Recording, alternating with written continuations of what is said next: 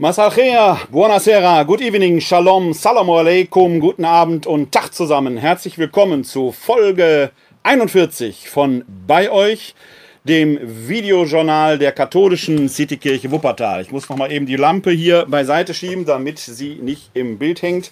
Jetzt geht's besser. Ja, wir befinden uns mittlerweile über drei Monate im Bereich der Corona-Pandemie auch wenn dieses Videojournal nicht nur oder sich nicht mehr nur in den Zeiten der Corona-Pandemie bewegt, sondern wir hier versuchen, so das, was in der letzten Woche passiert ist, allgemein zusammenzukehren, werden wir auch heute an Corona nicht vorbeikommen. Bereits bei Facebook im Internet hatte ich ja angekündigt, dass es heute ein Interview mit Giorgio Giannone geben wird, dem Betreiber des Eiscafés hier auf der Kaiserstraße, eines der besten Eiscafés, die ich hier in Wuppertal kenne. Der ist in einer besonderen Weise davon betroffen, dazu später mehr, nur für alle Freunde und Freundinnen von Vanilleeis und ähnlichen Eisspezialitäten. Da seid ihr gut aufgehoben. Vanilleeis ist direkt schon auch ein ganz wichtiger Stichpunkt.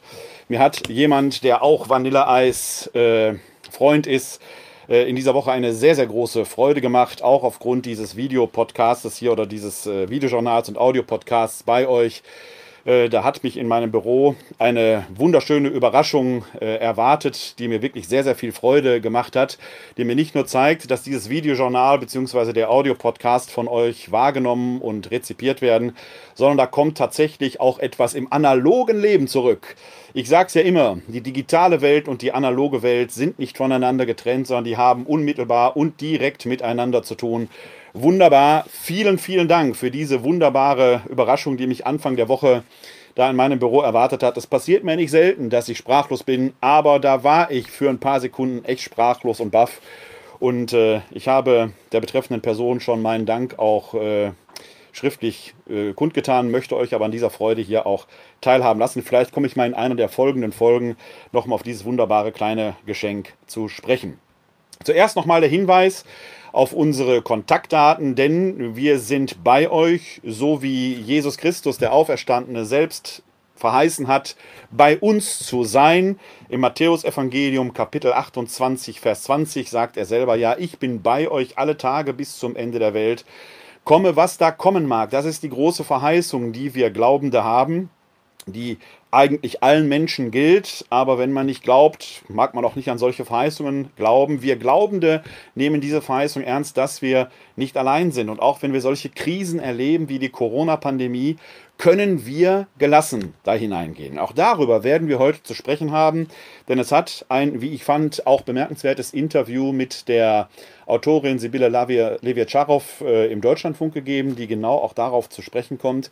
Äh, wir werden also da später auch nochmal hineinhören. Unsere Kontaktdaten. Wir sind weiterhin für euch da unter der Rufnummer 0202 42969675 0202 42969675 oder schickt uns eine E-Mail an bei-euch at katholische-citykirche-wuppertal.de.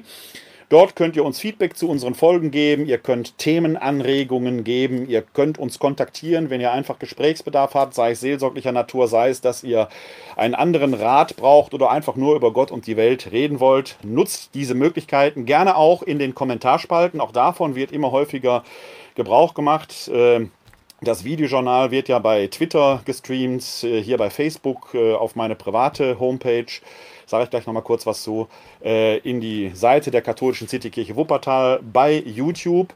Und sie stehen natürlich hinterher auch bei äh, entsprechenden anderen Distributionsmöglichkeiten zur Verfügung. Der Audio-Podcast etwa auf meiner privaten Podcast-Seite podcast.pr-werner-kleine.de. Da gibt es auch noch andere Podcasts, wenn ihr da Interesse dran habt.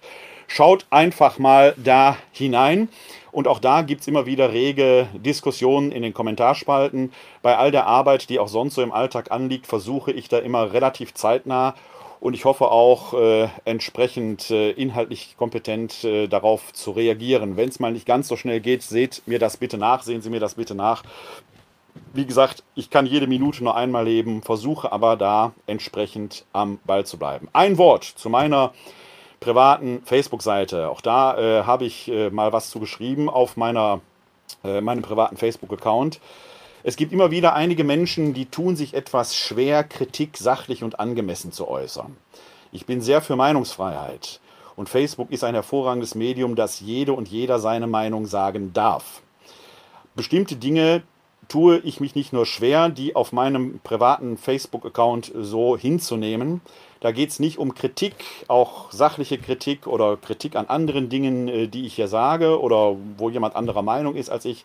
Es kommt auf die Form und den Inhalt dieser Kritik an.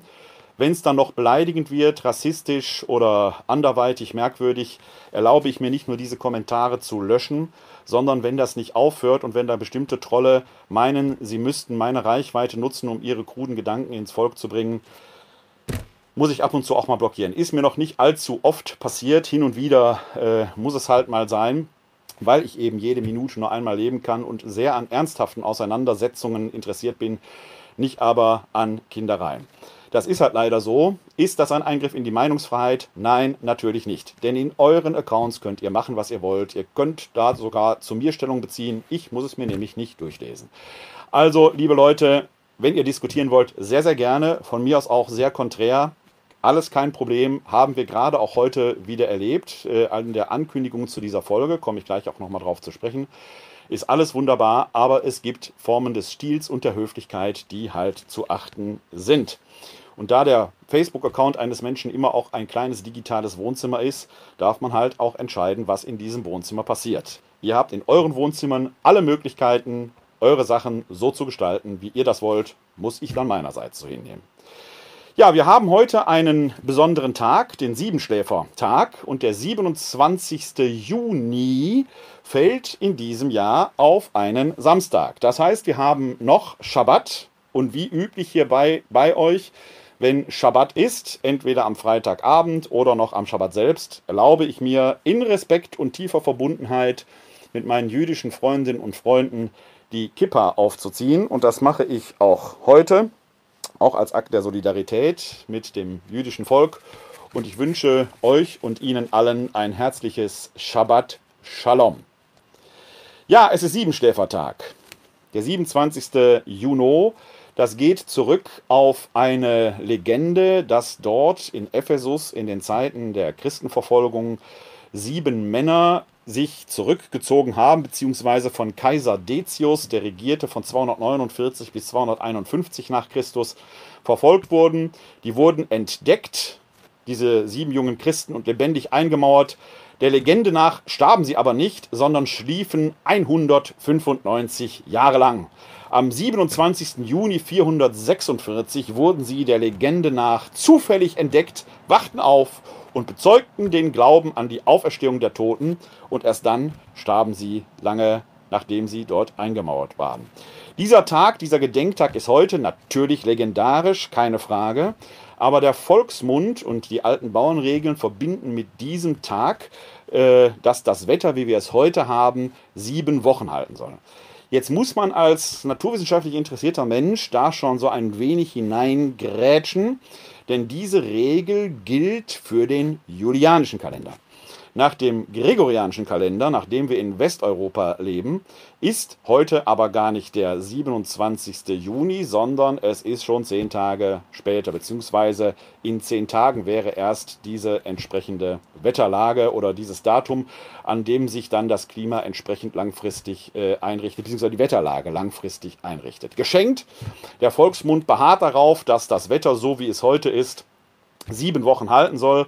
Und tatsächlich gibt es eine relative statistische Wahrscheinlichkeit, man darf die nicht zu hoch hängen, wenn das stimmen sollte, dann wird dieses Jahr kein allzu heißer Sommer. Denn es regnet, es ist zwar schwül und die Temperatur noch hoch, aber in der nächsten Woche sollen die Temperaturen ja schon ziemlich runtergehen. Wir werden es sehen. Aber Siebenschläfer, und das ist ja die Überschrift über diese Folge, ist, wenn es bleibt, wie es ist wenn es bleibt, wie es ist. Dann ist Siebenschläfertag und das wird uns in dieser Folge in vielerlei Hinsicht beschäftigen. Und am Anfang möchte ich euch einen Kommentar zu Gehör bringen, den ich in der Deutschen Welle vernommen habe, beziehungsweise dort gelesen habe. Und der passt in vielerlei Hinsicht genau auf den heutigen Tag. Da heißt es, unsere Liebe dauerte ziemlich genau 44 Jahre. Es hätte also nicht mehr viel gefehlt zur goldenen Hochzeit, Aber wie das auch in Ehen so ist, irgendwann kommt der Moment, in dem du dich fragst, was liebst du noch an dem anderen? Willst du bis zum Lebensende mit ihm zusammen sein? Oder ist da zu viel Geschirr kaputt gegangen, dass es vielleicht besser ist, jetzt einen klaren Schnitt zu machen und sich zu trennen? Ich weiß jetzt nicht, aus welcher Perspektive Sie hier entweder live zuschauen oder möglicherweise hinter die Aufzeichnung im Internet anschauen, denn diese äh, Worte werden aus ganz unterschiedlicher Perspektive sicherlich wahrgenommen. Wenn Sie verheiratet sind und vielleicht auf Ihre Gold- oder ein paar Jahre früher auf die Silberhochzeit zusteuern, da haben wir in der letzten Folge hier drüber gesprochen, dass die Silberhochzeit oder ein paar Jahre später ein gefährliches, eine gefährliche Phase für eine Ehe ist, wenn die Kinder aus dem Haus gehen, die Midlife Crisis kommt, dass viele Ehen da kaputt gehen, die Scheidungsrate relativ hoch ist. Wenn Sie vielleicht daran denken, ist ja ein katholischer Podcast hier, der natürlich immer wieder auch um katholische oder kirchliche Themen kreist. Die Statistiken sind gerade herausgekommen von den Kirchenaustritten 2019 sehr, sehr hoch. Mich hat es nicht überrascht, weil ich hier monatlich die Zahlen von Wuppertal auf den Tisch bekomme. Und da kann man schon sehen, dass 2018, 2019 sehr, sehr hoch waren.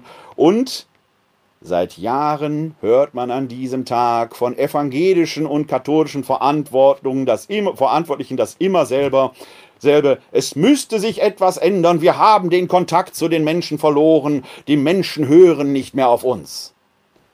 Wisst ihr was? Ändert doch endlich mal was. Ihr redet immer davon, aber eigentlich wollt ihr, dass alles beim Alten bleibt. Reider heißt jetzt Twix, sondern ändert sich nichts. Bei Reider hat das funktioniert, die Leute haben auch Twix gegessen, aber in der kirchlichen Sphäre katholisch, evangelisch, völlig egal, scheint sich da nicht so viel zu bewegen. Es muss also einen anderen Grund haben. Meine persönliche These ist ja, dass wir immer mehr diese Bindungsschwäche bei den Leuten haben. Nein, das wär's die Schuld schon wieder den Leuten zu. So darf ich das eigentlich gar nicht sagen. Es gibt nichts mehr viel, wo die Menschen sagen, die Kirche hat mir in meinem Alltag etwas zu sagen. Dann kommt noch hinzu, dass vieles, was in der Kirche geschieht, schlicht und ergreifend lebensfremd ist. Wir sind ja auch am Anfang in der Corona-Krise immer wieder um das Thema gekreist. Selbst hier bei, bei euch wird jetzt der Gottesdienst gestreamt, macht das Sinn? Und dann wurden die Zahlen herausgehauen, tausende von Klicks, mehr als sonntags in der Kirche waren. Ja, schaut doch mal bitte auf die Zeiten an, wie lange die Leute bei euch zugeschaut haben. Dann relativiert sich das Ganze schon. Und damit betuppen wir uns permanent ein wenig selbst. So einfach ist es nicht. Die Frage ist, haben wir den Menschen tatsächlich etwas in ihrem Leben noch zu sagen? Die Beziehungsrelevanz ist hinüber. Und dann kommt der Tag, wo ich meine Steuererklärung machen muss. Und wenn ich einen Steuerberater habe, ist der Steuerberater verpflichtet, mich auf Steuersparmöglichkeiten hinzuweisen. Und natürlich weist er auch darauf hin, dass man Kirchensteuer sparen könnte. Macht mein Steuerberater bei mir übrigens auch. Ich antworte dem immer, wenn ich diese Steuer sparen würde, dann spare ich ganz viel Steuern, weil ich dann gekündigt werde. Wenn man aber nicht im Kirchendienst steht und ohnehin nicht mehr in so großem Bezug zur Kirche ist, dann ist natürlich einfach, dann bricht an der Stelle eben die Beziehung komplett ab. Kann man das den Leuten vorwerfen? Haben die Leute eine Bringschuld? Nein. Denn im Markus-Evangelium heißt es doch ausdrücklich, geht hin in alle Welt. Die Kirche muss hingehen, nicht die Leute muss kommen. Eine Gehinkirche ist nicht da, wo man hingeht, sondern die Kirche muss zu den Menschen gehen. Dazu wäre es wichtig, dass man die Themen, die die Menschen haben, überhaupt erstmal wahrnimmt und sich da hineinbringt mit Rat und Tat. Nicht so apodiktisch, wie man es über viele Jahrhunderte gewohnt war, nach dem Motto, die Leute müssen das machen. Die Kirche erlaubt sich immer noch eine Sexualmoral hochzuhalten nach dem Motto, alle müssten das hören, sonst kommt man nicht in den Himmel. Glaubt heute kein Mensch mehr. Liebe Leute, an der Schwelle des Schlafzimmers ist Grenze. Bis dahin könnt ihr den Leuten jeden Rat mitgeben. Was dahinter passiert, geht keinen was an, außer die, die dahinter sind. Und wir haben diesen Abbruch an Beziehungsrelevanz. Das ist ein Punkt und wie man das auflösen kann, ist die große Frage. Wie wir wieder überhaupt im Leben der Menschen vorkommen können. Das ist nichts, was die Menschen machen müssen, etwas, wo die Kirche etwas bringen müsste. Und ja, die Zahlen sind gigantisch. Meistens werden dann die Zahlen evangelisch-katholisch kumuliert, dann wird gesagt, eine halbe Million ist ausgetreten. Die Zahl als solches stimmt. Ist aufs Ganze gesehen ein Prozent der Kirchenmitglieder, ein Prozent zu viel. Ob man bei einem Prozent davon sprechen kann, dass die Menschen in Scharen davonlaufen, kann man sicherlich auch drüber reden. Zweifelsohne ist es aber schon eine mittlere Großstadt die da von dannen schreitet. Ungefähr pari pari Ganz genau habe ich die Zahlen nicht im Kopf. Ich meine, 240.000 Katholiken, 260.000 Protestanten oder umgekehrt, tut nichts zur Sache. Der Text, den ich hier gerade gelesen habe, bezieht sich aber gar nicht auf die Kirche. Ich lese mal weiter vor.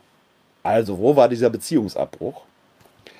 Schalke 04 trat in mein Leben, als ich acht Jahre alt war. Zufälligerweise Erstkommunionalter, könnte man sagen. Ich hatte angefangen, bei Göttingen 05 Fußball zu spielen, in Schwarz-Gelb. Ein Bild, an das ich höchst ungern erinnert werde. Doch ich wurde schnell blau-weiß. Schalke gewann 7 zu 0 auswärts bei den Bayern. Das muss tatsächlich in grauen Vorzeiten gewesen sein. Klaus Fischer erzielte vier Tore, ich war infiziert. Du suchst dir nicht deinen Verein aus, sondern Verein sucht sich dich aus, hat der britische Fußballphilosoph Nick Hornby in seinem Buch Fever Pitch geschrieben. Ich hatte damals ja keine Ahnung, was das für mich bedeuten würde. Einmal Schalker, immer Schalker. Es ist fast wie ein Glaubensbekenntnis von einem Schalker, seine Liebe zum Fußball, die in dieser Saison jäh enttäuscht worden ist. Und wo ein Beziehungsabbruch steht. Da könnte man als Kirche von lernen. Früher galt auch einmal evangelisch, immer evangelisch, einmal katholisch, immer katholisch. Aber diese Beziehungen, diese Bindungen funktionieren nicht mehr. Und wenn wir nicht zu den Menschen gehen, dann wird den Menschen schlicht und ergreifend sich anderes suchen. Und wie kann das passieren? Am Beispiel des Schalke 04 und eines enttäuschten Fans, nämlich der Kolumnist Oliver Pieper, der hier einen Blick in seine Seele, uns einen Blick in seine Seele gönnt. Da heißt es, es ist einfach genug, eine rassistische Entgleisung des Aufsichtsratsvorsitzenden Clemens Tönnies, eine flapsige Entschuldigung ohne Konsequenzen, von Business Caspern entworfene Marketingkampagnen, forcierte Pläne einer Ausgliederung von demselben Menschen, die den Karren oft finanziell in den Dreck gefahren haben.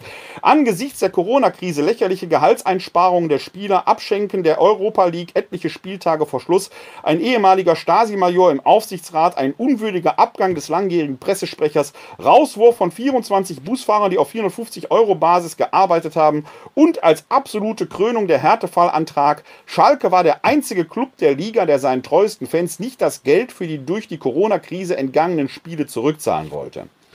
Wenn ja, sollten die Anhänger, denen der Verein Geld schuldet, mit Dokumenten nachweisen, wie dreckig es ihnen geht. Es ist nur noch unwürdig und zum Fremdschämen. Samstag fahre ich übrigens wieder auf Schalke.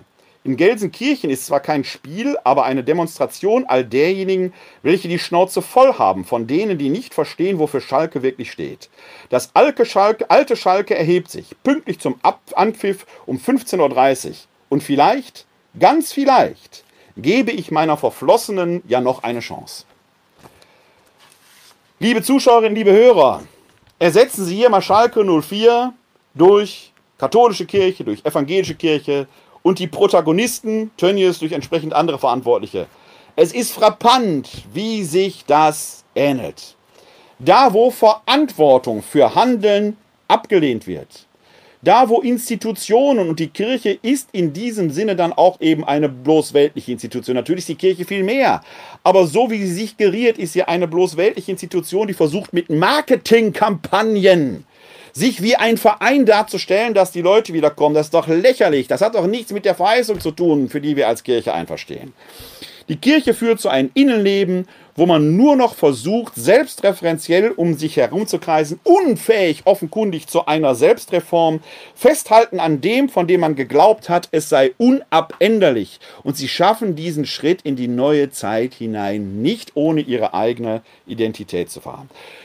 Was herauskommt, ist eben keine echte Verkündigung, sondern bloß noch Brauchtumspflege. Und dazu sagt Sibylle Leviet-Scharow in einem sehr langen Interview, das im Deutschlandfunk versendet worden ist, am 26.06., also gestern, unter der ähm, Überschrift Predigtsprache ist verkommen. Den Link findet ihr später in den Show Notes oben drüber oder unten drunter. Entsprechend, sie nimmt zu vielen Fragen Stellung. Das Interview ist natürlich jetzt viel zu lang, äh, als dass ich es hier komplett vortragen könnte. Deswegen lest es euch selber durch. Ich finde es sehr lohnt. Der ähm, Redakteur Mein fragt sie, gibt es da Antworten in den Religionen, die ihnen womöglich helfen? Der Hintergrund ist die Corona-Pandemie. Levi Tscharow antwortet, also ich finde, zunächst einmal ist eine gewisse Form der Religiosität eine große Hysteriebremse. Das finde ich schon mal ganz wichtig.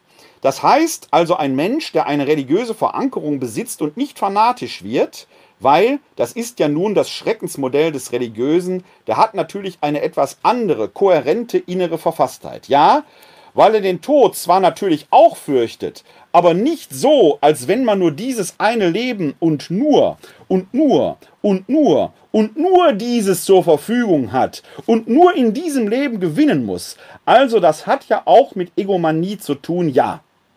Dieses Leben ist meines und ich muss das Beste und das Teuerste und das Tollste daraus machen. Irgendwie so. Das sind die Menschen, die etwas religiöser verfasst sind, etwas anders. Sie sind ruhiger. Redakteur fragt, welchen Raum hatte dieser Gedanke, der Gedanke an Sterblichkeit, in den öffentlichen Debatten der vergangenen Monate? Livietscharow antwortet, zu wenig finde ich, doch zu wenig, weil das Problem ist, die Kirchen sind ja sowas von lendenlahm im Predigen. Die verstehen ja vom Tod eigentlich gar nichts mehr. Das ist ja schrecklich. Die sind ja so aufs Diesseits fixiert, die Protestanten noch schärfer als die Katholiken. Aber die Katholiken sind ganz auf diesem Wege auch. Im Grunde hat sich eine areligiöse Gesellschaft in den Kirchen breit gemacht, weil sie vom Jenseits überhaupt keine Vorstellung mehr haben. Haben Sie mal eine Predigt gehört, die irgendwie von da oben überhaupt handelt? Also ich wüsste nicht. Also ich höre die im Radio immer an. Ich gehe manchmal auch in die Kirche, auch mal in die katholische Kirche. Das kommt nicht vor. Es gibt die Hoffnung auf Erlösung nicht in irgendeiner Form, sei es wunschnaiv, sei es schönheitstrunken, sei es in Gedichtform irgendwie ausgekleidet. Das gibt es nicht. Das Gottvertrauen wird beschworen, ja. Aber worauf vertraut man denn, wenn es nicht ein wirkliches Leben und ein erfülltes Leben nach dem Tod gibt? Und was bedeutet überhaupt Erlösung? Das ist doch eine interessante Frage. Darüber kann man doch predigen. Also eine antwortschwache Kirche, äh, ich habe heute leider nicht die Zeit, um auf die eine oder andere Frage einzugehen, aber das fordert mich natürlich die, heraus, die Frage, wovon sind wir überhaupt erlöst? Was bedeutet diese Erlösungsbotschaft, die man vor 2000 Jahren durch Kreuzestod und Auferstehung Jesu Christi äh, verkündet hat äh, oder begonnen hat zu verkünden. Und was hat uns das heute zu sagen? Ich denke, ich werde mich in einer der nächsten Folgen damit mal intensiver befassen. Aber wir waren bei den Kirchenaustritten und bei den immer wieder sich wiederholenden, seit Jahren tränentraurigen, hundeaugenartigen Bekundungen, dass man ganz Betroffenheit ist, diese Betroffenheitslyrik, die man dann da hört, und es ändert sich nichts. Wir können als Kirche nicht einfach eine Marketingkampagne machen, weil es einen entscheidenden Unterschied zu Schalke 04 gibt. Da wurde ja vorhin zitiert, nicht du suchst den Verein, sondern der Verein sucht dich. Bei uns würde es nämlich nicht heißen, nicht du suchst die Kirche, sondern du, die Kirche sucht dich. Das funktioniert eben nicht, sondern Gott sucht dich. Und du stimmst dem Angebot Gottes zu. Das ist ein entscheidender Marker des Christseins. Als Jude, als Jüdin wird man geboren, wenn die Mutter Jude oder Jüdin ist. Als Muslim wirst du geboren, wenn der Vater Muslim ist, dann bist du Muslima oder Muslim. Wir Christen kennen das nicht. Christin, Christ wirst du durch freie Entscheidung, weil du Ja sagst zu dem Beziehungsangebot Gottes. Und dann wirst du dich eingliedern in eine Konfession. Die verschiedenen Konfessionen haben ein ganz eigenes Thema, finden da ihre eigenen Zugänge. Früher haben wir als Katholiken gesagt, wir haben den einzigen Weg. Heute nach dem Zweiten Vatikanischen Konzil sagen wir immer noch, wir haben den Königsweg. Natürlich, kein Understatement bitte. Ich glaube auch, dass die katholische Richtung die bessere ist. Das ist meine subjektive Entscheidung, werde darin aber nicht über andere entsprechend urteilen. Und dann tritt man in eine Kirche. Das ist ein Unterschied zum Fußball an dieser Stelle. Was machen wir als Kirche da? Sind wir tatsächlich noch diejenigen, die dieses Heilsangebot Gottes in die Welt hinaus posaunen? Oder beschäftigen wir uns nicht letzten Endes mit, in, verzeihen Sie mir den Ausdruck, Nebensächlichkeiten, äh, äh, an denen wir uns dann sehr schnell und sehr intensivst abarbeiten können? Eine wichtige Frage. Ich denke, dass wir hier bei euch in den nächsten Folgen dieses Thema weiterverfolgen werden. Was hat die Woche ansonsten bereitgehalten? Ich sage nur drei Städtenamen. Stuttgart, Gütersloh, Wuppertal. Stuttgart vor einer Woche, nach der letzten Folge äh, hier von bei euch in der Nacht gab es die Randale dort in Stuttgart in der Innenstadt und viele, auch unser Bundespräsident, waren darüber ganz schockiert und äußerten sich etwa in diese Richtung. Unser Bundespräsident Walter Steinmeier gab dann zu Protokoll, Gewalt, Vandalismus, schiere Brutalität, wie am Wochenende in Stuttgart gesehen, müssen mit aller Härte des Rechtsstaats verfolgt und bestraft werden. Da hat er recht, der Walter Steinmeier. Das Problem ist, wie oft haben wir diesen Satz schon redundant gehört? Der wird ja bei jedem solchen Vorfall gesagt. Immer wieder und immer wieder. Sehr gern genommen auch, wie unser Innenminister Seehofer sagte, das ist ein Alarmzeichen. Allein in den letzten Jahren haben wir schon x solche Alarmzeichen gehabt. Man denke nur an die Kölner Silvesternacht 2016, der Anschlag von Halle 2019, der Anschlag auf Walter Lübcke in Kassel und so weiter und so weiter. Alles ganz schlimme Alarmzeichen. Wann ist bitte der Ernstfall, wenn das bloß die Alarmzeichen sind. Und wenn dieser Alarm jährlich sich wiederholt, wann gibt es denn mal einen Einsatzplan, wie man präventiv solche Sachen verhindern kann? Immer wieder, ist wie am Sieberschläfertag, immer wieder bleibt es wie es ist. Es wird mit Betroffenheitslyrik Alarm ausgelöst, aber es passiert unterm Strich nichts. Auch sind jetzt alle ganz schockiert, dass es in Stuttgart überhaupt zu solchen Ausschreitungen kommen kann. Liebe Leute, Stuttgart 21 schon vergessen, wo Demonstrationen waren wegen diesem komischen Hauptbahnhof, der ähnlich wie der Berliner Flughafen nicht fertig wird. Stuttgart ist doch nicht das Paradies, die Insel der Glückseligen. Natürlich wurde da auch schon früher entsprechend demonstriert. Natürlich gab es schon solche Auseinandersetzungen. Was habe ich denn davon zu halten? Ein Ticken besser ist dann, aber auch wirklich nur ein Ticken besser, ist dann der innenpolitische Sprecher der CDU-CSU-Fraktion, Matthias Middelberg, der mit Blick auf antisemitische Ausschreitungen sagt, Wer den Nationalsozialismus auch heute noch verherrlicht und antisemitische Anschläge wie den in Halle gutheißt, muss die ganze Härte des demokratischen Rechtsstaats zu spüren bekommen. Auch hier, Chapeau, Recht hat er, der Matthias Middelberg. Die Frage ist nur, wann setzt ihr denn die Lippenbekenntnisse auch entsprechend in Handlungsoptionen um? Mit dem Mund kann ich viel reden. Wichtig ist die Tat, die entsprechend daraus folgt. Welche Konsequenzen haben wir denn darauf? Ewig gleiche Lippenbekenntnisse, egal ob sie von Politikern, von gesellschaftlich relevanten Persönlichkeiten oder von Kirchenvertretern gesprochen wurden. Ewig gleiche Lippenbekenntnisse, die kein Handeln nach sich ziehen, sind schlicht und ergreifend wertlos. Das gilt insbesondere auch für die Ereignisse in Gütersloh. Es ist da erst ein paar Wochen her, dass wir in Coesfeld schon mal einen solchen äh, Infektionsausbruch in einer Fleischfabrik hatten bei Westfleisch. Damals ging schon ein Raunen durch die, ähm, den Blätterwald, wie schlimm das sei, dass die und äh, wie die Menschen da, die Leiharbeiter aus Rumänien und Bulgarien hausen müssten und wie menschenunwürdig das sei. Hat sich danach irgendetwas getan? Nein! In Gütersloh bei Tönnies kann die ganze Geschichte original so weitergehen. Jetzt machen wir wieder alle große Betroffenheitslyrik, loben Besserung. Das ist doch alles ein Ausweis von Führungsschwäche. Führungsschwach auch die Reaktion der Landesregierung hier in Nordrhein-Westfalen. Da wurde vor Monaten, vor, als die Lockerung äh, des Lockdown angekündigt wurde, vollmundig in den Raum gestellt, wenn wir 50 Infektionen innerhalb einer Woche haben, gibt es einen regionalen Lockdown.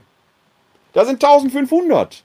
Dann wird rumfabuliert, ist ja nur in einem Fleischereibetrieb. Ja, Leute, die 1500 Mitarbeiter, die gehen doch nach Feierabend zu Hause zu ihren Familien. Mittlerweile sind zig rumänische und bulgarische Leiharbeiter verschwunden, weil die keinen Bock haben, in ihren 20 Quadratmeter Behausungen mit sechs, sieben anderen in der Quarantäne zu sein. Kann man verstehen. Es gibt ein Riesenproblem. Ihr habt drei, vier Tage gebraucht, um darauf zu reagieren, mitten am Beginn der Ferienzeit. Jetzt werden halbgare Verkund äh, äh, Verlautbarungen herausgegeben, weil die Leute natürlich in Urlaub fahren wollen kann man auch die Frage stellen, ist das so schlau, jetzt in Urlaub zu fahren? Ist das so schlau zu sagen, ich fahre mal nach Holland oder nach Österreich, da ist mit ohne Maske? Die Maske ist doch kein Folterinstrument. Die Maske ist ein Mittel, mit dem ich andere schützen kann. Die Maske schützt nicht mich, ich schütze andere.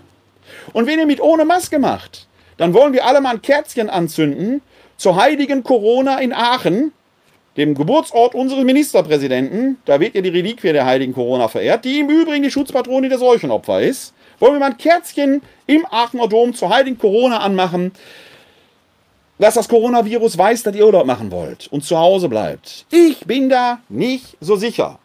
Jetzt mit ohne Maske einfach zu sein. Es gibt so eine gewisse Naivität in der Bevölkerung. Und wenn ihr da Spaß dran habt, mal den Wert von Präpositionen, was es heißt, mit oder ohne Maske, ist es wichtig, ob jemand an oder mit oder durch Corona gestorben ist, machen. Ich habe dazu eine Glosse gestern hier in der Westdeutschen Zeitung veröffentlicht, in der Kolumne. Was glauben Sie denn? Ich lege euch den Link mal in die Show Notes. Wie eklatant und existenziell bedrohend nämlich dieses Coronavirus sein kann, erleben wir hier gerade in Wuppertal in diesen Tagen live. Denn die ersten Konsequenzen der Corona-Pandemie kommen ja an. Und zwar jetzt nicht in Form von großartigen Erkrankungszahlen. Das Coronavirus ist aber noch nicht besiegt. Und wir haben hier in Wuppertal ja Beispiele gehabt, wo in Altenheimen sehr viele Menschen an, mit, durch, völlig wurscht Corona gestorben sind. Das Coronavirus war in irgendeiner Form mitursächlich für das frühere Ableben dieser Menschen. Dieses Virus ist kein Spaß. Wenn ihr neunmal Klugen da draußen dann sagt, sind doch 85 Prozent angeblich, sind doch ohne Symptome. Ja, 15 Prozent aber mit. Und diese, der Verlauf ist nie, kein, kein Pappenstiel. Und Solidarität ist da. Schaut doch bitte nach Brasilien. Schaut doch bitte in die USA. Schaut doch bitte, wenn ihr in Europa bleiben wollt, nach Schweden, das vielgelobte Schweden, wo der Obervirologe jetzt sagt, sein Weg wäre falsch gewesen, oder nach Großbritannien. Schaut bitte auch nach Holland, denn Großbritannien und Holland setzen auf Herdenimmunität, wie übrigens Schweden auch. Die haben ein Riesenproblem. Wir haben hier in Deutschland dadurch, dass wir die Maßnahmen hatten, sind wir bisher sehr glimpflich davon gekommen. Und es bleibt ewig gleich, auch ich sage es jetzt wieder, solange kein Impfstoff da ist, müssen wir uns entsprechend benehmen. Da beißt die Maus keinen Faden ab. Wenn man sich aber nicht entsprechend benimmt, gibt es Probleme. Das eine Problem ist natürlich die großen Eventveranstalter. Hier in Wuppertal sind das zum Beispiel die Villa Media oder die Firma Eventum, die entsprechende Räumlichkeit vorhalten. Die haben letzte Woche beide geschlossen, weil sie natürlich keine Einnahmen mehr haben. Die Frage ist, ob der Staat überall reagieren kann und mit Einnahmen unterstützen kann. Da wird ja sofort auch immer gejault, dass die Jugend das ja alle bezahlen müsste. Auch da, liebe Leute, eine gedankliche Ehrenrunde. Als ich jung war, hatten wir das Jahr 1990. War ich 24 Jahre alt. Da war ich jung. Da hatten wir die deutsche Einheit. Mit Millionen, Milliarden Beträgen finanziert. Und damals hieß es schon, das muss die Jugend bezahlen. Richtig, ich bezahle heute noch mit die deutsche Einheit. Ich komme darüber weg. Die Generation vor uns musste den Wiederaufbau finanzieren, weil Deutschland in Schutt und Asche lag. Offenkundig ist das in diesem Menschenleben so, dass es in jeder Generation eine Katastrophe gibt, die die nachfolgende Generation zu schultern hat. Wenn wir also zwischen den Generationen einen Pakt haben und wenn man mal in die Vergangenheit schaut, dann ist das der Normalzustand. Es ist der Normalzustand, dass man jetzt in einer Krise schauen muss, wie kommen wir damit klar. Und das erleben wir eben jetzt auch wieder. Natürlich muss die zukünftige Generation das bezahlen, so wie meine Generation die deutsche Einheit bezahlen musste, meine Elterngeneration den Zweiten Weltkrieg, die Reparation und den Wiederaufbau und so weiter und so weiter. Könnte man jetzt durchdeklinieren bis in was weiß ich, die vielfältige Generation hinein. Dieses ganze Klagen und Jammern hilft doch nichts. Wir stehen jetzt vor einer großen Herausforderung, die wir schultern müssen. Und ja, jetzt fangen die Konsequenzen an. Der Lockdown, wo wir alle ein bisschen länger schlafen konnten, liegt jetzt hinter uns. Jetzt geht's ans Eingemachte. Jetzt geht's ans Eingemachte. Und wie sehr es ans Eingemachte geht, können wir auch daran sehen, dass mancher Restaurantbetreiber, der unter bestimmten Bedingungen aufmachen könnte, lange schon überlegt hat, ob das so eine kluge Idee war und ob man nicht doch wieder zurückgehen muss. Der Eismann meines Vertrauens, bei dem ich sehr gerne, und ich wiederhole es, mal ein Vanilleeis esse, um das Leben zu genießen. Und ich füge hinzu, beim Eismann meines Vertrauens, bei Giorgio Giannone, gibt es nicht nur ein hervorragendes Vanilleeis, sondern auch ein ganz hervorragendes Pistazieneis mit handgerösteten Pistazien. Sehr, sehr empfehlenswert. Der hatte jetzt gerade zwei Wochen auf, hat aber gestern wieder zugemacht. Warum? Wieso? Und weshalb? Und was Sie da draußen vielleicht damit zu tun haben, das schaut euch bitte selber an. Ich habe heute Morgen mit Giorgio Giannone gesprochen und dazu ein Video produziert. Ja, Giorgio, äh, ich freue mich, dass ich bei dir heute zu Gast sein darf. Äh, wir haben gerade schon eine kleine Generalprobe hier gemacht. Yeah. Jetzt haben wir auf live geschaltet. Äh, du hattest zwei Wochen den Laden jetzt geöffnet, auch auf Wunsch vieler Kundinnen und Kunden. Die hier waren. Du hattest sonst seit Beginn des Lockdowns ja so einen Abholservice eingerichtet, der sehr gut gelaufen ist. Jetzt hast du seit heute, Samstag, 27. Juni, wieder geschlossen. Das heißt ja nicht richtig geschlossen. Die Leute können ja nach wie vor hier zu dir kommen und können äh, das Eis zum Abholen mitnehmen und können äh, bei dir auch wieder bestellen. Der Lieferservice läuft ja seit heute wieder, kommen wir am Schluss nochmal drauf zu sprechen. Warum hast du wieder zugemacht? Ja, eben, wie du es ansprichst und so, das ist ja eben wegen der Hygieneauflagen. Ne? Also heißt nicht jetzt putzen und, und äh, desinfizieren und so. Die Hygieneauflagen, die auch unter anderem die, äh, das Ausfüllen von diesen äh, Personalien und äh, vor allen Dingen äh, die 1,50 Meter Abstand. Das ist eigentlich, wo es eigentlich am meisten bei uns scheitert und so. Und mit den wenigen Tischen, die wir dann verblieben sind, natürlich keine großen Umsätze erreichen können und auch die Leute weigern sich äh, reinzukommen aufgrund, dass die eben diese äh, Personalien aufschreiben müssen und so. Ne? Und viele beantworten die falsch oder schreiben falsch drauf oder krickeln irgendwas drauf und so unleserlich oder gar falsche Telefonnummern und so. Und äh, dadurch äh, sind wir uns in die Pflicht genommen, oder ich sehe mich in die Pflicht genommen, äh, das nicht so weiterzuführen und so. Und weil die Haftung hängt zum Schluss immer noch am Mund, sollte wirklich irgendwas sein, können wir das nicht zurückverfolgen und so. Und deswegen machen wir wieder unser Abholdienst und Lieferservice, was man jetzt das ein bisschen verlängert hat. Wir machen das Abholdienst bis 20 Uhr und der Lieferservice immer noch bis 19 Uhr. Da können Sie gerne bei uns bestellen und so. Und äh, äh, anschließend bei größeren oder kleiner Feierlichkeiten haben wir noch unsere Eiswagen dieses Jahr wieder dazu genommen. Und äh, äh, ja, äh, die Auflage, die, die Aufwand ist groß. Hier mit äh, meine, meine Frau, meinem Sohn und ich, wir laufen hin und her und so, bis äh, dass man erstmal Formulare hinbringt, die Leute dann aufklärt, warum diese Adressen aufgenommen werden und so. Aber trotzdem, viele, also viele Kunden beantworten die nicht äh, richtig oder falsch. Und äh, das tut mir leid für meine ehrlichen Kunden oder Kunden, die oder Stammkunden, die tagtäglich wirklich gekommen sind und so. Aber mit diesen Auflagen und diesem weniger Platz ne, äh, kommen wir leider nicht weiter. Deswegen versuchen wir es wieder mit dem Lieferdienst und äh, äh natürlich hier zum Abholen. Ne? Ich habe es ja mitbekommen, wenn ich äh, bei dir zu Gast war, auch in den letzten zwei Wochen hier, dass manche Leute da wirklich drüber diskutieren, wenn sie diesen Zettel ausfüllen müssen. Man muss ja gar nicht viel drauf angeben. Einen Namen, eine Telefonnummer und ich glaube, die Adresse hattet ihr abgefragt. Ja, richtig. Ja. Das sind jetzt nicht so die Riesendatenmengen äh, und äh, das ist ja auch eine verordnete Notwendigkeit, damit im Falle, dass jemand infiziert ist, man rückverfolgen kann. Ich habe, äh, wir haben ja schon mal drüber gesprochen, ich habe gesagt, wenn du jetzt oben drauf schreibst, Gewinnspiel, du kannst 100.000 Euro gewinnen, dann würden die Leute wahrscheinlich noch viel mehr Daten da angeben, ja, ja, auch wenn das, das totale Verarsche gewesen wäre. Äh, ich habe mich da schon immer gefragt, äh, was bewegt die Leute eigentlich in diesem merkwürdigen Freiheitsdrang, da jetzt irgendeinen Krickel, drauf zu machen? Denn letzten Endes ist es ja das Fehlverhalten dieser wenigen, die die vielen, auch dich, letzten Endes jetzt betreffen oder die dich dazu veranlassen zu sagen, ich kann das hier nicht mehr aufrechterhalten. Mhm. Zumal der Mehraufwand ja hier äh, auch erheblich war. Ich habe es ja mitbekommen, dass du nach jedem Kunden, der hier drin war, äh, du oder deine Frau gekommen sind, haben die Tische hier desinfiziert, abgewischt, die Klos mussten häufiger gereinigt werden. Äh, allein die Diskussion um äh, die Maske, wenn Leute hier reinkamen ohne Maske, äh, wo man den Eindruck hatte, du bist derjenige, der die Maske an. Nee, du musst ja nur darauf achten, ja, dass sie die tragen. Ähm, äh, man kann also schon eigentlich sagen, dass im Prinzip so ein paar Leute, die jetzt hier nicht mitgespielt haben, unter anderem dazu beigetragen haben, dass du sagen musst, ich muss hier die Bremse ziehen, ich kann es nicht mehr aufrechterhalten. Stimmt das so? Ja, das ist auf jeden Fall so gedacht und äh, wir hatten selbst auch äh, auf äh, jetzt auch äh, Masken, so Einwegmasken äh, äh, dazugelegt. Falls ein Kunde mal keine Maske hatte, haben wir den gegeben. Aber viele haben die absichtlich nicht gehabt, weil die sagten, nö, warum? Äh, die anderen tragen auch keine Masken oder so. Ne? Aber das, ist, das können wir leider im Laden äh, nicht machen, weil das dann unsere Pflicht ist, die Leute darauf hinzuweisen, dass wir auch, äh, dass die, die Leute hier die Masken tragen müssen ja. und so. Ne? Wenn sie aufstehen, wenn sie auf Toilette gehen und so. Ja. Ähm, das ist ja die eine Geschichte.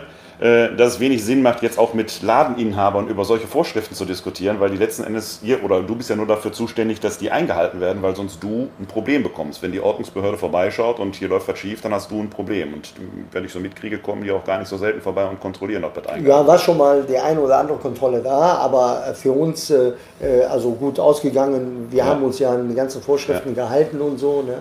Und äh, das ist ja schon also positiv.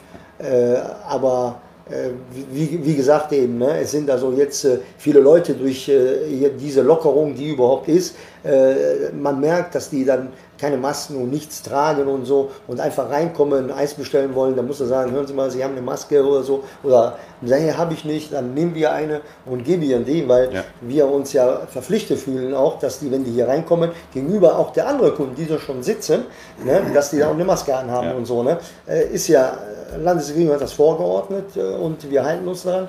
Und äh, ich hoffe, dass, äh, dass wir jetzt das mit dem Lieferservice und wieder Abholdienst, dass für uns wieder das eigentlich einigermaßen wieder läuft. Ne? Es gab ja aber noch ein anderes Problem, äh, auch verbunden natürlich mit den Hygienevorschriften. Wenn man deinen Laden sonst so kennt, wie der in normalen Zeiten brummt und wie die Leute hier reinkommen, Jetzt war alles abgesperrt mit äh, rot-weißen Flatterbändern. Du musstest ja darauf achten, dass die Tische in 1,5 Meter Abstand äh, entsprechend standen. Das heißt, atmosphärisch ist natürlich da sowieso was passiert.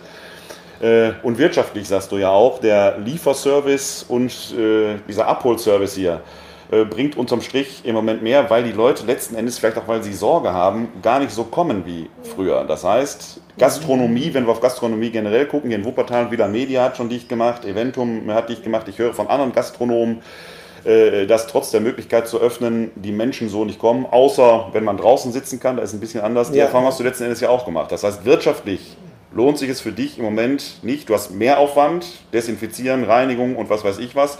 Du hast Ärger am Hals, die Leute ja, füllen die Zettelkes nicht Ja, ja weil, die, weil die Leute uns dafür verantwortlich machen und nicht eben, äh, dass, äh, dass sie nicht merken, dass wir durch die Landesregierung oder die ganze, die ganze Gastronomie davon betroffen ist, dass sie durch die Landesregierung das natürlich machen müssen. Ja. Das ist ein Konzept, um die Sicherheit oder sagen wir so, um eventuelle äh, Ansteckungen zu vermeiden. Ja. Ne? Und das äh, äh, ist wiederum, dass viele Leute das nicht kapieren wollen. Ja. Ne? Das heißt also, du schließt ja jetzt in dem Sinne nicht wirklich. Du hast jetzt nur den Gastronomiebetrieb hier vor Ort äh, eingestellt. Nein, wir haben also das Innensitzen haben genau. wir eingestellt. Genau. Ne, weil das für uns unrendabel ist. Ja. Wenn äh, Tische in, äh, im momentan zum Beispiel, sonst haben wir ungefähr an der äh, 30 Tische und jetzt haben wir nur mit draußen und innen haben wir acht Tisch, fünf, acht, ja, acht Tische. Ne? Also dann äh, lohnt sich nicht. Das lohnt sich nicht, weil der Laden eben klein ist. Ne? Und durch den 1,50 Meter haben wir dann gerade mal vier Tische. Ne? Genau. Und draußen haben wir nochmal vier Tische, weil eben ist zwar ein langer Schlauch, aber von der Breite her nicht so. Ne? Und wenn man die 1,50 Meter immer dazwischen rechnet, äh, bleiben vier, ja. ja. knapp vier Tische übrig. Ne? Also ab heute wieder, hast du ja am Anfang schon gesagt, ab heute wieder Lieferservice. Der lief ja super, der Lieferservice. Ja, der ne? lief gut, der hat sich gut, ähm, äh, die Leute fühlen sich wahrscheinlich zu Hause sicherer und so, ne? und brauchen keine großen Daten anzugeben und so. Und äh, dann äh, hat man das alles direkt vor Ort und die können sich eben so hinsetzen oder sie ihren Tag so gestalten, wie sie möchten. Ja. Ist natürlich im, im Eiscafé, wenn es innen drin ist, ist er natürlich eingeschränkter. Ne? Man muss an seinem Sitzplatz stehen bleiben oder sitzen ja. bleiben. Wenn man aufsteht, muss eine Maske, wenn du zur Toilette willst, muss eine Maske anziehen. Und ich glaube, das ist auch der Faktor, warum äh, die Gastronomen oder die ganze Gastronomie darunter zu leiden hat. Ja, ja klar. Und wenn ich äh, manche Beispiele höre von äh, äh manchen Kunden, die in Urlaub fahren und sagen, ach, wir waren in Holland, da brauchen wir keine Maske tragen. So, aber wir sind nicht in Holland, wir sind hier in Deutschland, wir haben Landesregierung Vorschriften und die müssen hier eingehalten werden. Ne? Ich bin Italiener und in Italien haben die engere äh, äh, Vorschriften als hier in Deutschland. Ja. Deswegen kann ich ja nicht die engere. In Italien zum Beispiel, bevor du in einen Laden reingehst oder ein Lokal, wird sogar noch Fieber gemessen. Ja. ja. also. Ja, das würde ich hier sehen, wenn du da stehst und mal Fieber messen musst. Ja, ja, Aber ich glaube, das, das ist sowieso so ein Wahnsinn, den ich persönlich ja nicht verstehe, dass die Leute jetzt sagen, ich fahre nach Holland, da muss man keine Maske tragen, als wenn dieser wer trägt schon gern diese Maske? Ich auch nicht. Aber ich sage, sie hilft uns ja, dass wir offenkundig dieses Virus eingrenzen können. Ne? Und ich frage mich jetzt immer, was machen die Leute, wenn die jetzt alle nach Holland am Strand oder sonst wohin gehen, kommen wieder und bringen dieses Virus unter Umständen mit? Ja, dann haben wir ja alle wieder ein Problem. Also es ist für mich so ein bisschen eine kindische Argumentation. Man sieht ja hier auch an den Reaktionen der Leute, die jetzt hier waren, die dann da krickel, krackel auf den Zettel schreiben. Also ich frage mich, was, was für ein Problem habt ihr jetzt eigentlich? Ne? Aber gut, der Lieferservice läuft ab heute wieder. Ja, der Lieferservice läuft ab heute wieder. Die Leute können bei uns wieder bestellen. Ne? Und äh, ja, und wir sind jetzt äh, bereit für den Lieferservice und Abholdienst. Wir haben ja nicht komplett zu. Wir haben jetzt erstmal äh, die sechs Wochen äh, zugemacht während der Schulferienzeit. Und äh, ja, nach den Sommerferien werden wir natürlich in den Umständen, die es gibt oder die Umstände, die da sind, natürlich wieder öffnen. Ne? Jetzt äh, senden wir dieses kurze Gespräch ja in meinem Podcast bei euch. Äh, der wird nicht nur in Wuppertal gehört. Das heißt, wenn man jetzt in Köln oder Düsseldorf wohnt und will bei euch bestellen, dann werdet ihr soweit nicht fahren. Ne? Nein, wir fahren. aber, wir, aber wir, sind, wir, wir, wir, sind ja an der Kaiserstraße in Wuppertal-Vorwinkel und ihr liefert, ich glaube, 10 Kilometer Umkreis. Wir liefern, ne? wir liefern 10 Kilometer in Umkreis ab eine Bestellung von 10 Euro und ohne Anfahrtkosten. Ohne Anfahrtkosten, ohne muss man sagen. Ja, das ist sehr nobel. Ja, und wir haben auch keine Preiserhöhung in dem Sinne gemacht und so. Die Preise sind also noch geblieben. Die, die letzten zwei, drei Jahre haben wir ja keine Preiserhöhung gemacht. Und dieses Jahr haben wir gesagt, okay, wir hatten eigentlich schon neue Preise geplant gehabt, aber dann kam Corona und so und dann haben wir gesagt, okay, die Leute verdienen auch wesentlich auch weniger und kriegen auch weniger Geld und so. Und dann haben wir gesagt, okay, wir machen keine Preiserhöhung, wir machen auch äh, jetzt den Service äh, ohne Lieferungskosten und äh, äh muss ich ganz ehrlich sagen, das ist gut angekommen, dass die Leute dann auch bei uns dann noch bestellen. Ne? Ja. Und danke an alle, die auch bei uns bestellen. Ja. Ja. und ich kann nur sagen, ich weiß gar nicht, welches meine Lieblingseissorte ist. Im Moment ist mein Favorit äh, Pistazieneis mit von euch persönlich und handverlesen gerösteten Pistazien. Ja, geröstete Pistazien ja. und unter anderem auch die Pistazienpaste macht äh, äh, mein Sohn selber auch. Ja. Also muss man sagen, hier ist äh, jede Kugel Eis wirklich handverlesen, persönlich handgemacht in eurer Eisküche. Da ist nichts, das, das ist äh, schon ist ein Kunsthandwerk, aber es ist kein künstliches, irgendwo Nein, gekauftes Eis, sondern von euch selbst kein gemacht. kein künstliches gekauftes Eis. Ja. Wir sind schon seit 40 Jahren im Betrieb und wir machen seit 40 Jahren Eis. Ja. Und äh, ja, das ist das erste Mal, wo ich ja sehe, dass, sagen wir so, dass der Laden richtig, ja, richtig runtergekommen ist. Wer bestellen möchte in 10 Kilometer Umkreis, wählt die Nummer 785632. Und ab demnächst haben wir noch äh, in Vorbereitung, dass die Leute auch in Vorratspackung bei uns bestellen können, so 500 Gramm Vorratspackung, die auch in jeden Kühlschrank passt und mit ihrer Lieblingssorte einfach bestellen. Ne? Nur kurz vorher Bescheid sagen und das dauert meistens ein oder zwei Tage, je nachdem, welche Sorte die sich aussuchen, dass wir das Eis immer frisch herstellen. Also, liebe Leute, ihr wisst, was ihr zu tun habt. Bei Giorgio Giannone Eis bestellen oder geht äh, in die Lokale eurer Wahl, aber benehmt euch ordentlich. Und die Sendung ist zwar noch nicht zu Ende, aber ich sage schon mal, bleibt gesund und helft anderen, gesund zu bleiben. Dann kriegen wir die Kiste hin. Bleibt gesund und alles Gute. Ja, soweit das Gespräch mit Giorgio Danone. Giorgio Danone war es ganz wichtig, äh, auch noch seinen Kundinnen und Kunden äh, herzlichen Dank zu sagen für die Treue und auch für die Unterstützung. Ich gebe das hier sehr gerne über das Videojournal und äh, den Audiopodcast entsprechend weiter. Möchte aber noch zwei, drei kurze Sachen sagen, denn ich vergleiche ja in diesem Video diesen Zettel, den man da ausfüllt, mit einem Gewinnspiel, bei dem die Menschen erheblich weniger Probleme haben, auch noch viel mehr Daten herauszugeben. Etwas ähnliches äh, kann man ja zum Beispiel auch immer bei der Corona-Warn-App hören. Ich habe sie auf dem Handy, ist freiwillig. Jede und jeder, der sich anders entscheidet, ist eure Entscheidung. Gibt es kein nichts darüber zu richten, weder in die eine noch andere Richtung. Heute las ich im Internet äh, bei Facebook einen Satz, äh, der da heißt, Menschen, die, wenn sie WhatsApp haben, können sie auch die Corona-App installieren, sagen, sagten auch, wenn Sie mit dem da schlafen, können Sie auch mit mir schlafen. Gefunden im äh, Account von Guido Gallenkamp. Da ist, äh, der Vergleich ist ein bisschen schräg, aber mir ist trotzdem wichtig darauf hinzuweisen auf etwas hinzuweisen. Wir müssen sehr, sehr vorsichtig sein, dass wir nicht permanent, machen wir gerne, mit Whataboutism, Status Translationis, Folge Menetekel 27, die letzte Folge von bei euch habe ich da etwas ausführlicher darauf hingewiesen. Wir machen das permanent, dass wir Dinge miteinander vergleichen, die man so ohne weiteres nicht miteinander vergleichen kann. Und ich bin selber ein bisschen in diese Falle hineingetappt. Ist mir im Nachgang des Gespräches aufgefallen. Warum? Weil es jede und jeders einzelne Entscheidung ist, wo Sie Ihre Daten hineinhauen wollen. Ja, wenn Sie WhatsApp die Daten geben wollen, geben Sie den. Wenn Sie Facebook die Daten geben wollen, geben Sie die da hinaus. Und wenn Sie bei der Corona-Warn-App die ganz, ganz große Sorge haben, da könnten Daten gespeichert werden und Sie wollen das deshalb nicht machen, dann erscheint mir das nicht besonders logisch, aber es ist Ihre eigene freie Entscheidung. Es gibt nämlich auch in Zeiten der Datenschutzgrundverordnung und gerade in diesen Zeiten so etwas wie die informationelle Selbstbestimmung. Sie können überall Ihre Daten raushauen, so viel Sie wollen, und wenn Sie an dem einen Punkt plötzlich Bedenken haben, dann lassen Sie es da sein. Es ist Selbstbestimmung. Okay. Wenn Sie sagen, ich möchte an einem Gewinnspiel teilnehmen und fülle da was weiß ich was aus, inklusive Personalausweisnummer, Schuhgröße, Geburtsdatum, Kleidergröße, was weiß ich was. Tun Sie das. Und wenn Sie Bedenken haben, Ihren Namen, Ihre Telefonnummer und vielleicht noch Ihre Adresse anzugeben, weil Sie in ein Restaurant einkehren, dann unterlassen Sie es. Geschenkt. Ihre Entscheidung. Der springende Punkt ist, Sie schaden da nicht sich selbst, sondern dem Restaurantbetreiber oder der Betreiberin ihres Vertrauens. Und da geht es eben nicht mehr um Selbstbestimmung. Wenn Sie da einfach Krickelkrackel oder falsche Daten, Donald Duck, Garfield oder sonst was eintragen, ich habe es live bei Giorgio Giannone gesehen, dass Leute das unterschrieben haben, ist es eine Form von Urkundenfälschung, für die im Zweifelsfall Giorgio Giannone und oder seine Kolleginnen in der Gastronomie bezahlen werden, denn die Strafen sind relativ hoch. Die müssten konsequenterweise also sogar hingehen und müssten sich eure Personalausweise zeigen lassen. Das wollt ihr auch nicht.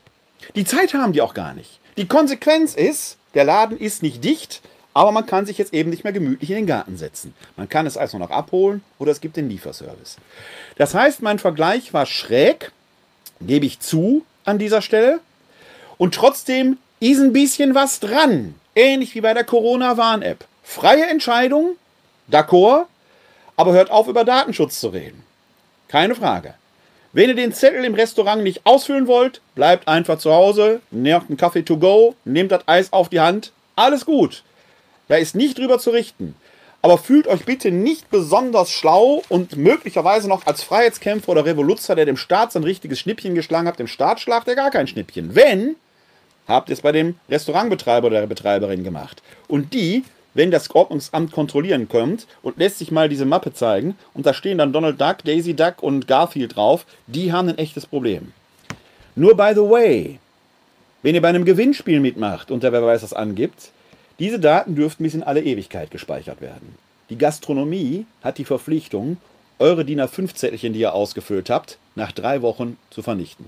Das sei nur am Rande bemerkt, bestimmen tut ihr. Eure Entscheidung, aber wenn, dann bitte ehrlich. So bleibt es oft auch hier, wie es ist am Siebenstäfertag. Gehäufte Dummheit wird auch im Schwarm nicht intelligent. Ich möchte euch noch auf einen äh, bemerkenswerten Beitrag hinweisen, den ich in der Zeit gelesen habe. Äh, ich persönlich wurde kürzlich in einem Interview gefragt, welche Lehren wir denn aus der Corona-Krise ziehen könnten, auch als Kirche. Ich habe da geantwortet, ich persönlich tue mich schwer, äh, jetzt nach drei Monaten schon Lehren für das Ende der Corona-Krise zu formulieren. Wir sind immer noch am Anfang. Wenn das, was die Virologen, Epidemiologen und Mediziner sagen, stimmt, dann werden wir in frühestens anderthalb Jahren einen Impfstoff haben. Und das ist schon sehr steil formuliert. Wir haben erst drei Monate diese Corona-Pandemie hier in Deutschland. Wir sind noch ganz am Anfang einer solchen Krise. Da jetzt schon Urteile über etwas zu fällen, was erst in ein paar Monaten der Fall ist, finde ich ein bisschen zu früh. Trotzdem fand ich da diesen äh, Artikel äh, als erste Zwischenbilanz, so könnte man sagen, nicht ganz uninteressant, und zwar von Eva Illus, äh, äh, die hat den auf Englisch verfasst, übersetzt von Michael Adrian. Äh, acht Lehren aus der Krise. Als Zwischenbilanz kann man die gut ziehen. Sehr empfehlenswert. Link findet ihr gleich in den Show Notes. Und äh, die Autorin sagt da unter der Überschrift quasi als achte Lehre, das Verhältnis zwischen säkularen und gläubigen Menschen wird nie wieder dasselbe sein, wenn es überhaupt mal gut war. Aber das ist mal eine andere Frage. Sie schreibt da, Selten waren die Unterschiede zwischen religiösen und säkularen so tiefgreifend wie im Umgang mit der Krise. Die Evangelikalen in den USA, Trump mit seinen Aufrufen zum Gebet, die Gläubigen mit ihren Forderungen nach Wiedereröffnung von Gottesdiensten, die Ultraorthodoxen in Israel, sie alle zeigen wenig Respekt für die Wissenschaft, führen ein abgeschottetes Leben und hören nur auf die Empfehlung ihrer Priester und Rabbiner. Die säkulare Öffentlichkeit bewies außerordentlichen Gemeinsinn. Die Jüngeren folgten den Anweisungen der Gesundheitsministerien und erbrachten enorme Opfer, um Todesfälle zu verhindern. In Israel wurde schon immer selbstgefällig auf den leeren Wagen der Säkularen herabgeschaut, womit die Vorstellung gemeint ist, nur Gläubige hätten ein reiches spirituelles Leben. Wir haben nun allerdings ein Echtzeitexperiment miterlebt, bei dem sich der Bürgersinn der säkularen Öffentlichkeit in ihrer Disziplin und den Netzwerken von Freiwilligen zeigte, die sie über Nacht knüpfte. Das muss ein Meilenstein im Selbstbewusstsein und in der Identität säkularer Menschen bleiben. Die Krise macht deutlich, dass die Alarmglocken, die die ökologische Linke in den vergangenen Jahrzehnten geläutet hat, keine Übertreibung waren, Nur ein Staat, der das Gemeinwohl verteidigt, wird mit Katastrophen zurechtkommen können.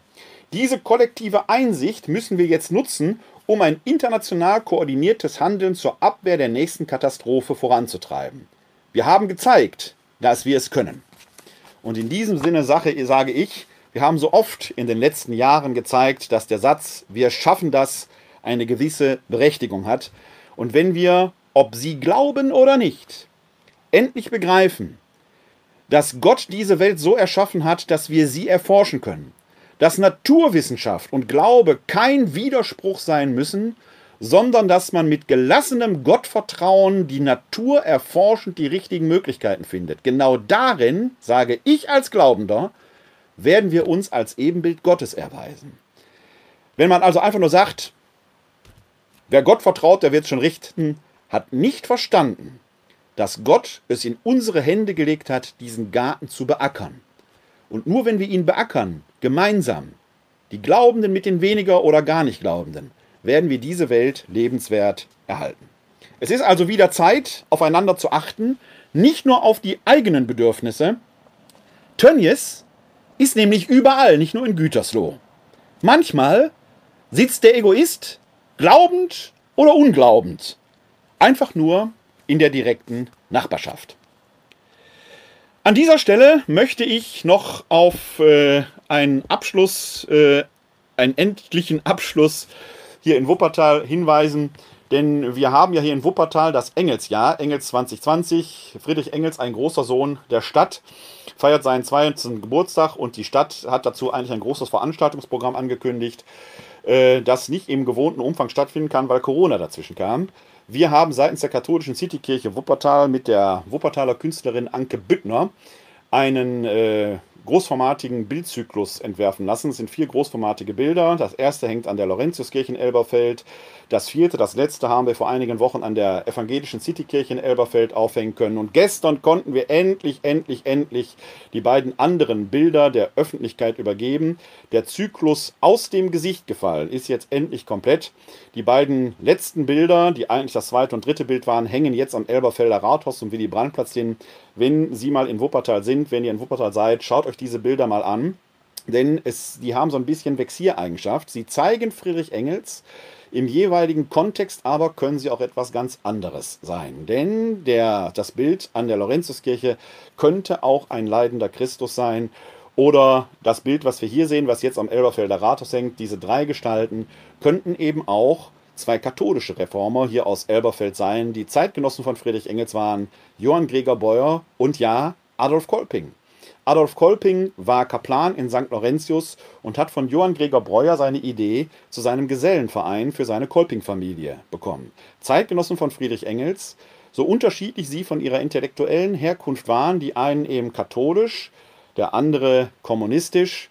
Sie beide haben auf ihre Weise die Idee der Solidarität nach vorne getragen. Und auch hier zeigt sich wieder, dass die Idee als solches erstmal relevant ist und äh, es nicht zuerst darauf ankommt, ob jetzt jemand glaubt oder nicht glaubt. Über diese Dinge können wir trefflich und sollen wir trefflichst streiten. Aber wir müssen gucken, dass wir diese Welt zu einer stetig besseren machen. Also vielen Dank nochmal an Anke Büttner, vielen Dank an die Stadt Wuppertal, dass wir da ans Rathaus gehen können. Vielen Dank an alle, die geholfen haben, die Helfer, die äh, die Bilder aufgehängt haben. Hier sei nur äh, der Herr Teki genannt und der Herr Holl, die die Bilder aufgehängt haben.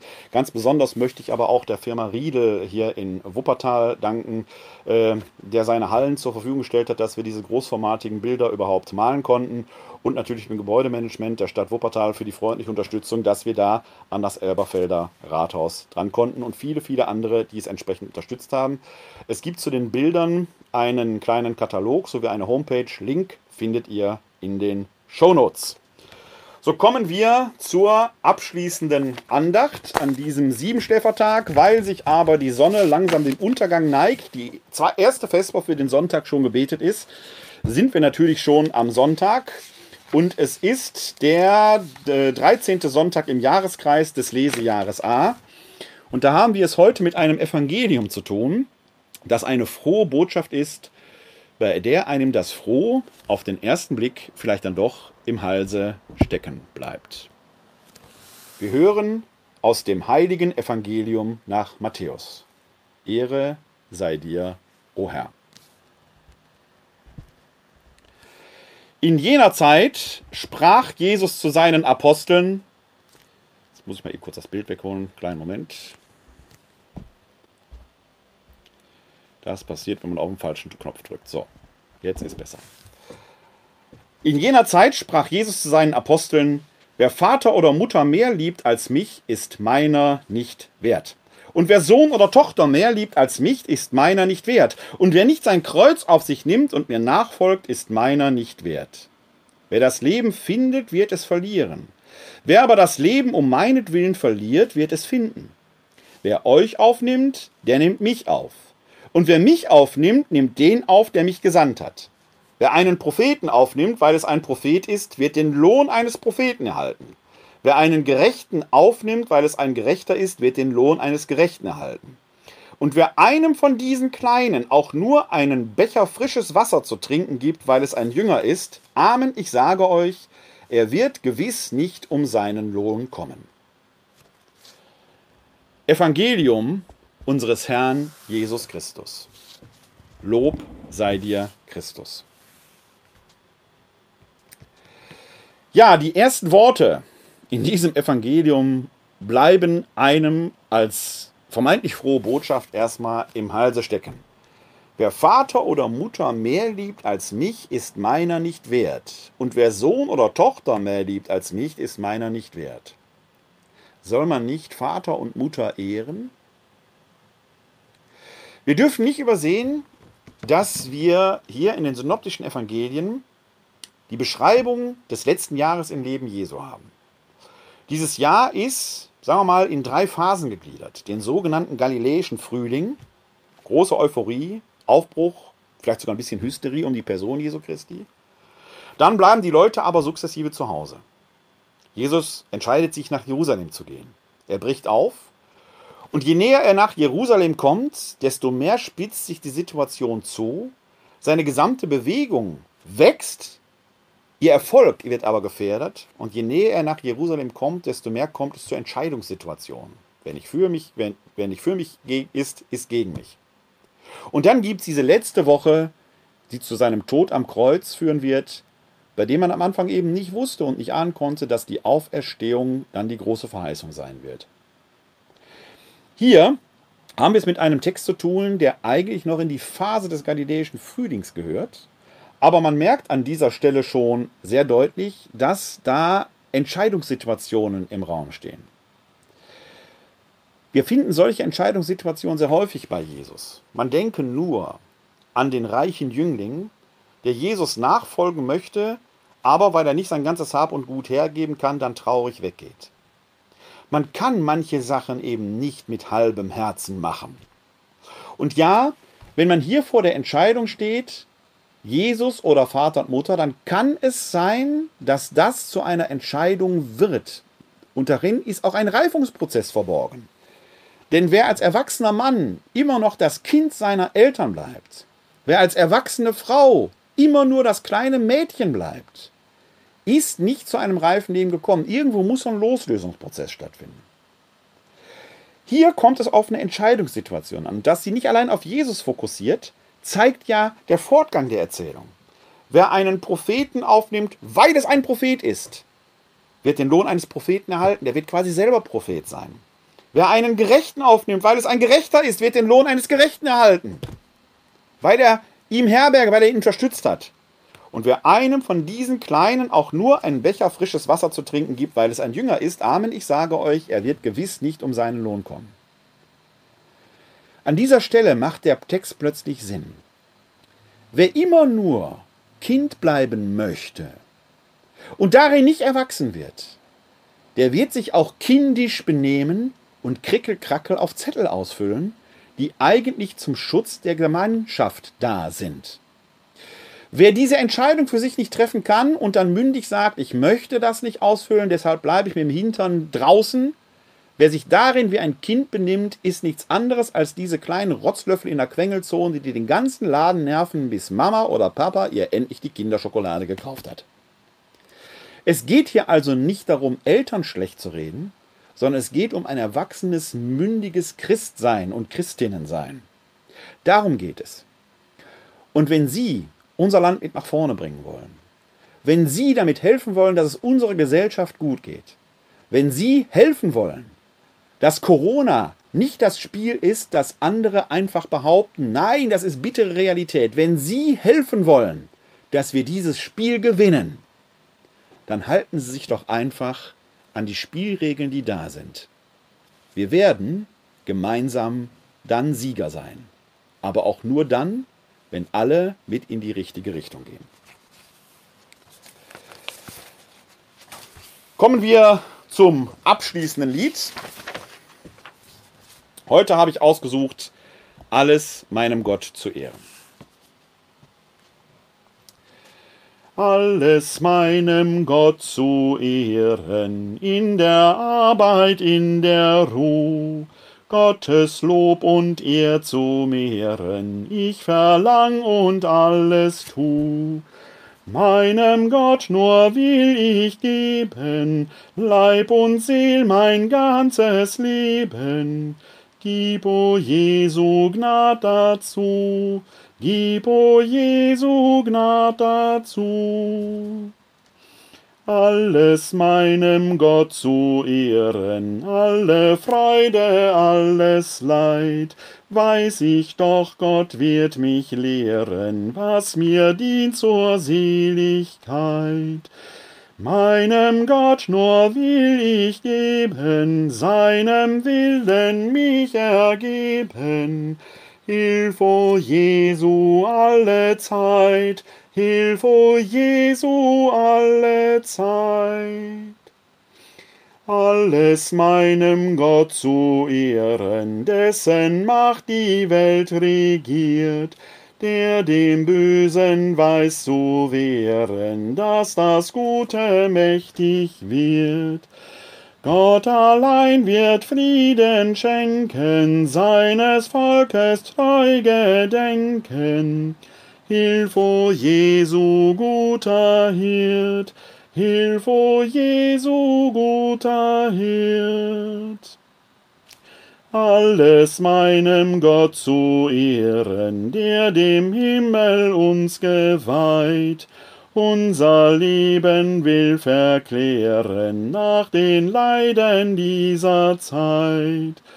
Gott allein will ich vertrauen, um ihn einst im Licht zu schauen.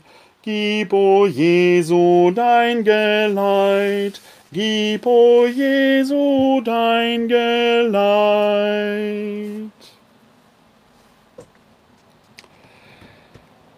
Der Herr segne und bewahre uns vor Unheil, er führe uns zum ewigen Leben. Amen. Das gewähre uns der dreieine Gott, der Vater, der Sohn und der Heilige Geist. Amen. Hosanna, Jeshua. Hilf doch. Gott hilft. Halleluja. Heute ist nicht alle Tage. Ich komme wieder. Keine Frage. Wahrscheinlich am nächsten Samstag, dem 4. Juli. Bis dahin leben Sie lang und in Frieden. Live long and prosper. Bleiben Sie gesund und helfen Sie anderen, gesund zu bleiben. Glück auf!